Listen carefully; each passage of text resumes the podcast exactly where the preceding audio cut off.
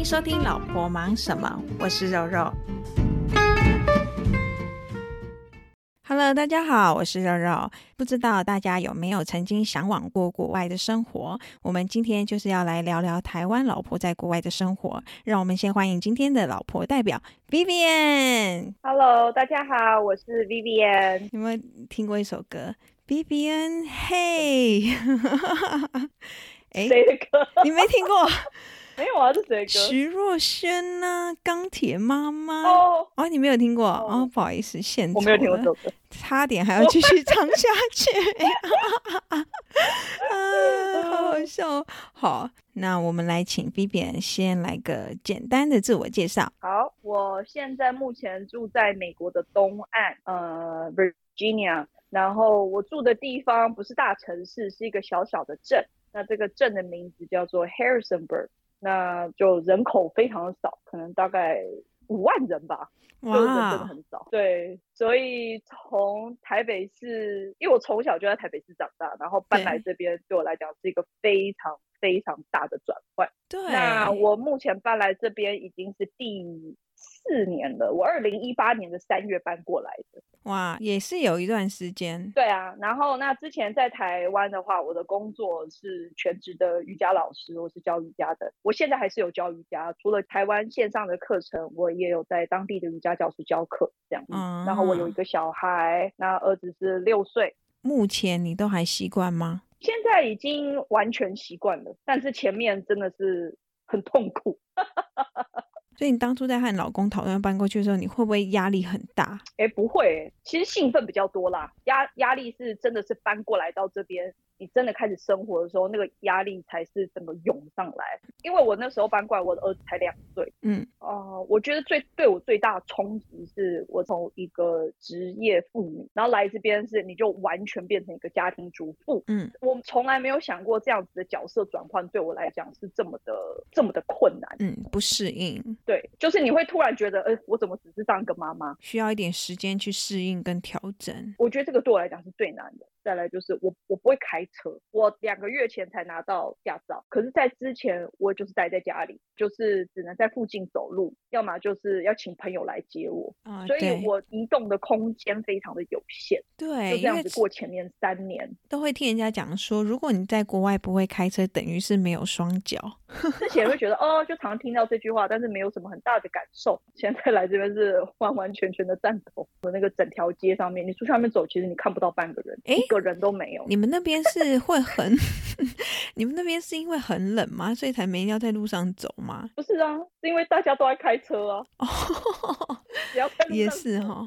对啊，如果可以拿到先拿到学习者驾照，我觉得你可以先拿学习者驾照，就练习开车。对对，然后最后再去，最后再去考真的驾照。嗯。对啊，我觉得是势必一定要会开车的啦，要不然真的是蛮辛苦的。嗯，记得有一次，嗯、呃，在德州，因为它地方大，所以大家都是开那种很高很大的车。嗯、可是当我上上 highway 的时候，嗯、我告诉你，我真的是吓死，因为我在开车之前，我老公就跟我讲说，你如果要出去的话，你要记得不可以低于八十 mile 哦。你们那边的基本速度是多少？我昨天才开 highway 回来，八十其实有点高。德州就是速度快，嗯、最慢路很大吧？路很大，然后速度很快，所以我一上 highway 的时候，我真的是你知道，狂飙啊！开八九十，我真是快吓死了。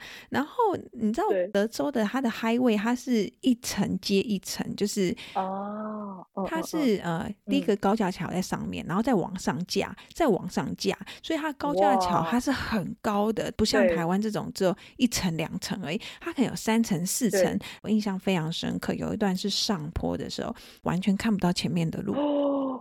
这么高，它很高，所以我会有那种坐云霄飞的感觉。可是我时速要保持在八十，好可怕，非常快。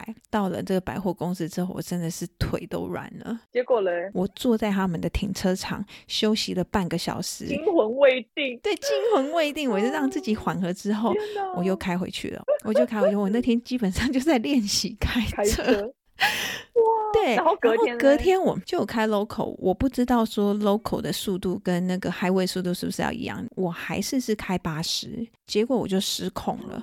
对面的车开始闪我大灯，对，叭叭叭都是那种大货车。我那时候是你知道已经左右晃到不行，然后我那时候心里想说，完了，我应该在这里已经差不多了。好可怕哦！我已经知道我要拜拜了。失控的意思是什么？太快了。那你为什么不按刹车啊？我不敢按刹车。为什么？我觉得他已经是完全失控，我控制不了。然后我车是左右左右晃的，我就是脚都放开。然后对面在闪我大灯跟按我喇叭的时候，我把两只手举起来，我给他看说：“哦。”我没办法，我是脚手全放开的，因为我已经知道我死定了。我跟你说真的，他可以为你要自杀吧？我也不知道，但对方一直闪我，然后就叭。当我绝望的时候，我的车就慢慢的倒正了，可以控制了，它速度就慢慢的慢下来了。我就觉得，哎、欸，我真是做的对啊。然后我就再重新。我就重新放回方向盘，然后我就救回我自己一条命。要不然那时候我真的是塞油哪哪嘞！我为了要追那个时速，我是风又大，然后日本车超小台的，我整个就是失控。我就回一命。你去跟老公讲？有跟老公讲吗？然后他就说：“那你对，那你干嘛开那么快？”我就说：“你跟我讲要开八十啊！”他就说：“ 你如果不行，你就慢慢开啊什么的。”我只能说，这是一个印象非常深刻的国外开车的经验。对，好夸张哦。对啊，但我觉得每个国家是不一样的。嗯，我觉得因为是我现在已经会开车，所以我现在听你这个东西，我会真的觉得很可怕，很可怕。人家不是说你在报道之前、往生之前会有一些画面吗？我当下是有画面的。真的假的？你有什么画面？就是我看到观世音菩萨。假的。真的，我自己觉得很夸张。嗯，我手举起来的时候，我觉得我死定了。有觉得，我们如果要去国外，我们是不是应该在台湾先准备一个基本的语言能力，这样过去才会有安全感？这个我觉得。我我的英文没有到很不好，如果基本上沟通，其实我可以沟通。但是等完全搬来这里，你出这房子就只能讲英文的时候，嗯，其实我前面有一段时间也是非常不适应，嗯，就是我有发现我自己这个样子，但是我不希望我这样子，所以，对，你有自修吗？就，就是在家时间顺便看英文。哦，没有没有没有没有没有，就是出去跟人家讲话，嗯，我就发现我需要朋友。我不能就是每一天都是只跟小孩在一起，眼睛都只有小孩子这样，嗯，我就逼我自己把我自己推出去，然后在那边就有观察到一个妈妈，我常常看到她，嗯，然后呢，我就找了个机会，然后跟她聊天。哦，是当地人。对，我就鼓起勇气跟她要电话或是 email，所以我就开始去做这样的事情。哎，我觉得你好勇敢哦。那我也蛮好奇，怎么开场白？你会观察到大家在这边，就是你有话你想要接，你就自然搭上去。嗯，那刚开始讲话当然会很紧张，我还记得那时候讲话很紧张，什么背会流汗啊，手心会流汗啊，因为你就会很担心。自己的语言能力，然后自己有没有办法跟人家聊天，然后你也会去担心人家怎么看你。对，这样子我没有办法进步啊，所以我就开始一直重复做这样。我到后面我是不管，就当做一种练习。反正公园这么多妈妈，哦，或是有时候有人会想要搭上来跟我聊天啊，那我觉得就聊啊，啊反正就是。大家就聊嘛，对，就是一个很交朋友的心态。对，我觉得我真的觉得你不用准备什么，欸，哎，你就是来了就对了。对，你来了就对，你就是要把自己推出去。我老公就是很好的例子啊，他在台湾，他就是为了要学中文，因为我跟他就是只讲中文，他拒绝讲英文。嗯因为他的那道墙非常的坚定，即使我们到美国，我们还是都讲中文。对，我觉得你老公超厉害的，在那个呃邀约你的时候，真的是以为你会转过去跟你老公说，Honey，do you have plan on Monday or something？哪一天？对，可是你是直接讲说，哎、欸，我们礼拜三有事吗？然后我就听你老公。那是个老外，他就讲说礼拜三，我真的是想说啊，哎，你们讲中文的？对啊，我们讲中文啊。对啊，好好玩哦。我在这边最好朋友都是美国人啊。嗯，我已经过了那个阶段。那我很开心，我自己在前面的时候，就是我在博物馆交换那个 email，那个现在是我最好的朋友，嗯，就第一个朋友。对对对，然后延伸出去就认识了很多的朋友，嗯，所以我觉得这是一个很主动性的东西，你没有办法说在。因为你就住在这边，你不能说哦，关起门来，然后在房子里面，然后你一直在。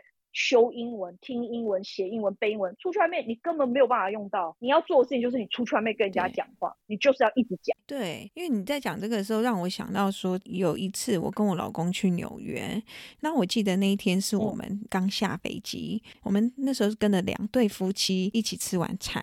嗯、然后呢，呃，在吃晚餐的时候，我真的觉得我老公是一个很会训练我的人。他知道我英文不好，但是他也没有因为这样子想要帮我。我不知道他是。不爱我还是什么样？我跟你说，当下我是很无助的。我是时差在点餐的时候，因为我以为我老公会帮我点。当他点完之后，那个呃 waiter 就看我，然后我就看着 waiter，我在看我老公，然后我我老公就眼睛在看我，就说：“嗯，对啊，你要你要吃什么？你知道吗？”我有多无助，然后我就很想捏他，更很想对，我很想踢他，你知道？我就想说，难道你不知道我英文不好吗？那我只好点我看得懂的 menu。对，然后我告诉你，我们在这个席间在聊天的时候，对我来讲也是一个很吃力的。事后我就跟我老公讲说：“你明知道我英文不好，你为什么不帮我？”然后他就讲说：“可是我觉得你应该会啊，你没有发现这个呃，他们跟你讲话有特别放慢速度吗？”我更气，我就想说，他就说他，我就说有吗？我觉得他跟我讲话是正常速度啊，他就说没有，他有放慢速度。你说你气不气？然后就说你这样你才会进步啊，这样你才会就是体验国外的文化啊，然后什么的，这就是一个过程。哦、你你有过这种情况吗？你老公有就是弃之不理吗？我觉得他他的那个意图应该也是跟你老公一样，就是我觉得你会。然后我觉得我老公另外一个。状态是他不想要替我讲话，是因为他觉得我可以表达我自己的想法，他不想要当我的出声筒。对，这个也是一个第一步。对，因为如果不是他这样的呃 push 我的话，我可能什么事情都会想要依赖他。对，可是我当下真的是，你你可以懂吗？你懂那种会觉得说你很机车、欸，我完全懂。有听过那边有什么样的 community center 什么的，是可以给这种呃新住民资源？前一阵子我才听到一个台湾的朋友，嗯、他就跟我讲说，就是我这个城里面，对我这个镇上面就是有个大学，嗯、那这个大学里面好像有一个也不是机构，反正就是个小小的团体。就是专门就是给华人啊，就是大家互相认识的一个一个团体。对，我在想，应该就是大家互相互助，有个同样可以讲母语的地方，让你觉得、嗯、比较温暖，有家乡的感觉。我不知道，对，比较温暖的感觉。对，刚开始你会比较需要一些服务的时候，这样的团体可以让你有一个呃动力，甚至是目标，才不会你不知道要干嘛。就比如说小孩子去上课之后，嗯、会。你没事做，那不如就是去学一些东西，嗯、这也是一个很好的方向。对，哎，那你目前又会安排你的活动吗？嗯、之前小孩子还没有去上学的时候，每一天都跟小孩在一起，所以我每一天都会安排，比如带他去图书馆啊、儿童博物馆啊，带他去听故事啊，参加一些活动啊，嗯、就是。排一些小孩的事情，带他这样走。那后来开始交朋友之后，就开始跟一些其他的妈妈有一些 play day，嗯，就是我们会一起去，他可以开车带我去公园，嗯、然后或是我可以去他家里，嗯、或是就是开始这样玩。哇，呃，所以我整天的生活其实都是建立在怎么样。社交就是小孩有社交，然后同时我也有社交。哎、欸，就我前面的生活有大量的时间都在做这个事情。哎、欸，我觉得很棒哎、欸，因为我们向往的国外生活就是这个社交。嗯，哎、欸，我小孩也上轨道了，然后自己本身也上轨道了，这就是一种很舒服的状态。对啊，哎、欸，我觉得你老公一定很替你开心。我老公应该觉得很好，都不用管我，不用觉得说啊，怎么交不到朋友。对呀、啊。就可以很放心，因为他就不用替你担心，怕你孤单无聊想台湾。哦，哦，对啊，他没有哎，就是他的他的认识的朋友都是从我这边延伸出去的老公啊，啊真的啊？那你很厉害。但是我我比我自己想象的还要再融入一点。嗯，一个就是不要想太多，你就是要做。对，哎，那你在当地你有在教瑜伽吗？就是你是在当地自己开课吗？呃，我住的地方还是有瑜伽教室。那在疫情之前，我都有。有固定在一个教室教课，当时就一个礼拜就教个三四堂课这样。嗯、但是疫情的关系，我们这地方镇又很小，嗯、其实很多店都关掉了，那那个瑜伽教室也很不幸的就是需要关掉。然后后来今年我再重新再去应征另外一间，在我家旁边的一间瑜伽教室。嗯然后我也开始在那边教课，这样。哇哦，我怎么觉得我好骄傲，有这样的朋友，可以这么出色，可以在这么短短的四年内把自己生活搞定，然后社交搞定，然后还可以搞定工作，哦，真的是很出色哎。在那边就是找工作的时候，你会觉得是会有一些挑战呢？最大的挑战，第一个当然就是你会很担心你的语言嘛。对，对我来讲，这是一个很熟悉的事情。对。但是对我难的东西是，我要把这个东西完全转成英文。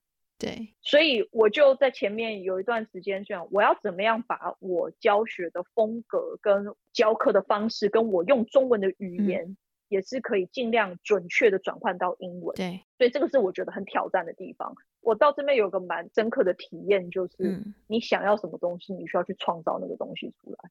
不然你会觉得说好像一直要从外面寻求，但是其实是你要自己去做出那个东西来，来满足你自己。嗯，对，真的是不容易。就是你的这个过程很独立，然后很有想法，呃，就是不害怕。就是你如果要住国外的话，你真的这些特质是必须要有的。嗯。不过今天真的很谢谢 Vivian 给我们这么多很棒的经验谈，然后这样听听呢，在国外生活也不是想象中的这么的容易。嗯，就除了照顾小孩之余呢，也要有一些基本的生活能力，然后就是要养成很独立的个性啦。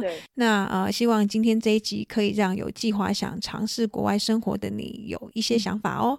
嗯如果你想要了解更多关于 Vivian 的瑜伽课程，我们会把资讯放在下面。谢谢 Vivian 百忙抽空来玩，我们下次再见喽，拜拜。